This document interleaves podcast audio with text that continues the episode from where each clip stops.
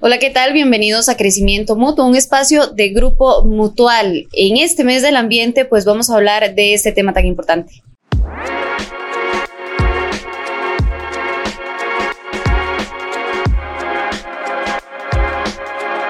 Les saluda Jamie Morera y en esta ocasión me acompaña don Emilio Zúñiga, quien es el fundador de la ONG Red de Turismo Accesible, misma que da vida a Donatapa, un proyecto de responsabilidad social ambiental que busca apoyar, educar y enseñar a las personas sobre este tan importante como es el ambiente. Don Emilio, bienvenido. Muchas gracias, Jamie. Encantado de estar acá. Bueno, muchas gracias, don Emilio. Bueno, una labor de admirar la que hacen ustedes con Donatapa, la que tienen con el ambiente, pero si nos cuenta un poco, bueno, vamos a hablar precisamente de eso qué es Donatapa, si le cuenta a las personas también y cómo pueden las personas o cómo colaboran ustedes con el ambiente. Claro que sí, Jamie. Creamos la red con la intención ¿verdad?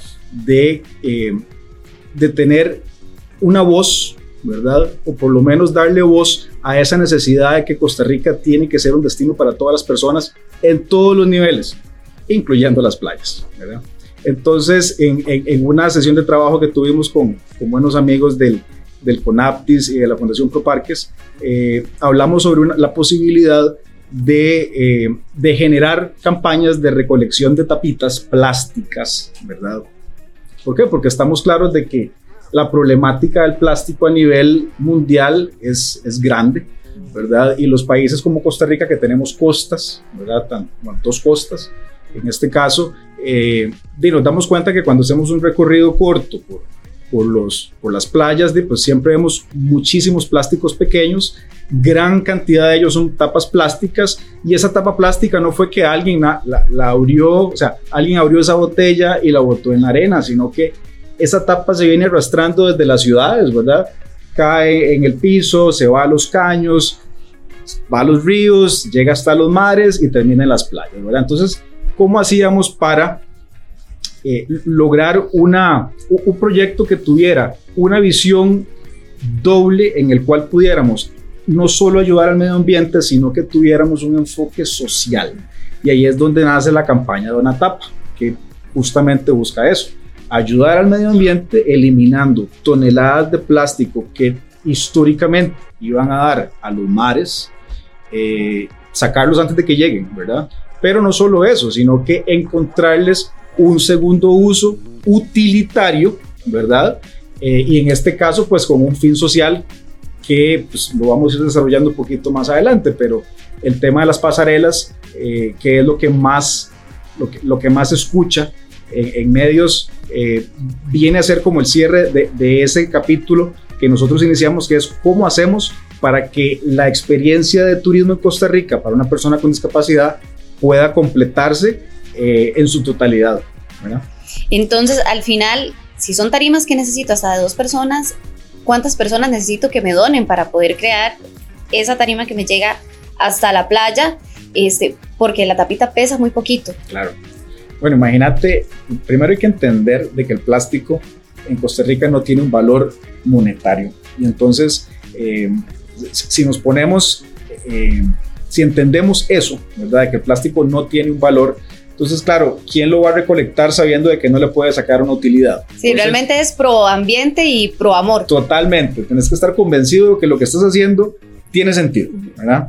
Eh, y nosotros estamos convencidos de ello. Pero entonces, ¿cómo hacemos para eh, recolectar ese plástico que sabemos que no tiene un valor y necesitamos invertir en transformarlo? Y ahí es entonces donde viene eh, el tema de las negociaciones y, y, de dar a conocer este proyecto a todos los niveles para ver en ¿Cómo conseguimos, verdad, la figura de ángeles y patrocinadores y empresas o personas físicas que quieran financiar la transformación de ese plástico en esas pasarelas? Pero si nos volvemos un poquito eh, a la pregunta que me hiciste en cuanto al peso y todo eso, eh, es importante entender de que nosotros no estamos reciclando el plástico, sino que lo estamos transformando, ¿verdad? Entonces, si me preguntas cuántas tapas necesito yo para fabricar una pasarela, para mí es muy difícil darte un número porque las tapas todas son de diferentes tamaños eh, y peso. Pero Lo que sí es cierto es que si el producto final, o sea, si la pasarela final pesa 70 kilos, ¿verdad? Yo lo que hice fue transformar 70 kilos de tapas, ¿verdad? Ahora, si te puedo dar un aproximado de cuánto es en volumen 70 kilos de tapas. Una bolsa de jardín llena, que por lo general mide unos 80 centímetros de alto, eh, pesa unos 20-25 kilos. Quiere decir que para tener 70 kilos voy a necesitar de al menos 3. ¿ok? Entonces, como para hacer la imagen en, la mente, son tres bolsas de jardín llenas de tapas, equivalen en material lo que se necesita para fabricar una pasarela. Y muchos donadores. Y muchos donadores, ¿verdad? No solo de tapas, sino también este, de fondos, ¿verdad? Porque luego viene el otro proceso, que es el de la transformación. Don Emilio, vamos a profundizar un poquito más porque bueno, usted decía que estas tarimas realmente son de muy buen material, que pueden durar muchos años, pero al fin y al cabo tienen una vida útil. ¿Qué sucede con estas tarimas? Porque no son solo tarimas, como usted bien nos contaba al inicio, eh, hay un bien social detrás de todo esto, toda esta causa. También utilizan esto para silla de ruedas, este, y para otros objetos, accesorios, es que le dan utilidad las personas y al final evitamos que sean basura y que quede por ahí tirado, que es lo que estamos buscando. Existe en el mundo, en el mundo muchas, eh, muchos tipos de sillas de ruedas anfibia que por lo general están, están hechas de aluminio, ¿verdad? Pero nosotros acá en Costa Rica creamos un prototipo que está hecho de plástico reciclado. Y no solo eso, sino que aparte de que es hecho en Costa Rica, eh, se hace con materiales que se pueden encontrar fácilmente en ferreterías. Entonces, eh, ahora que nosotros colocamos pasarelas, por lo general siempre van con una de estas sillas de ruedas, lo cual le da, cierra como esa experiencia de ir a la playa, ¿verdad? Porque hay personas que, que les gusta ir a la playa nada más a tomar el sol, pero hay personas que les gusta entrar al mar, ¿verdad? Entonces, con esta sillita puedes entrar al mar. Don Emilio, creo que aquí una de las preguntas más importantes es, ¿cómo podemos ayudar? ¿Cómo puedo llevar yo tapas? ¿Dónde las puedo llevar? Puede ser cualquier tapa, desde el refresco hasta la botella de cloro, o es alguna en específico. Nosotros recibimos los plásticos 2, 4 y 5, ¿verdad? Entonces, eh, los galones, las tapas plásticas y cualquier otra cosa que usted se fije debajo tenga el triángulo con un 2, un 4 o un 5, nosotros lo podemos recibir. Desde la, desde la tapa de la gaseosa hasta la del champú. Les funciona. Nos funciona exactamente. Hasta la de una cubeta de pintura nos funciona. La del queso crema nos funciona. Absolutamente todas las tapas que sean de plástico. Y hago énfasis en plástico porque a veces llega la del, la del guaro y la del whisky que son de aluminio. Este, y eso más bien nos causa a nosotros un problema porque cuando llega ese aluminio o ese metal a la fábrica, una, una parte del proceso es que hay que moler esto y, y se muele con cuchillas y las cuchillas al, al, entrar el, el, metal pues se pueden quebrar y hay que parar el proceso y eso pues atrasa. No, Emilio, aparte que ahora tenemos muchísimas facilidades también de reciclaje, municipalidades, eh, pasa el camión de la basura X días para recolectar pues esta basura no tradicional. Le cuento, don Emilio, que usted que es más experto en el tema, desde la semana anterior, acá en Grupo Mutual hemos tenido diferentes estrategias y también actividades. Una de esas ha sido pues la recolección de tapas, también hicimos una recolección de residuos. ¿Qué tan importante es que las empresas promuevan este tipo de actividades donde enseñen a sus colaboradores a, aquí tengo un tarrito con tapas, porque, bueno, llegaron hasta manos de ustedes también. El tema de que es importante proteger al medio ambiente y, y bueno, a, las pruebas me remito, o sea, dos toneladas de plástico todas las semanas eh, es un montón, ¿verdad? Y eso Pero podría ser más. Estoy seguro que sí. Me encantaría que no fuera, en realidad, porque quiere decir que estamos consumiendo más y que es, posible que, que, existan ya nuevas tecnologías en las que ya no se necesite tanto eh, de este tipo de material que cuesta mucho luego encontrarle un segundo uso o reciclarlo.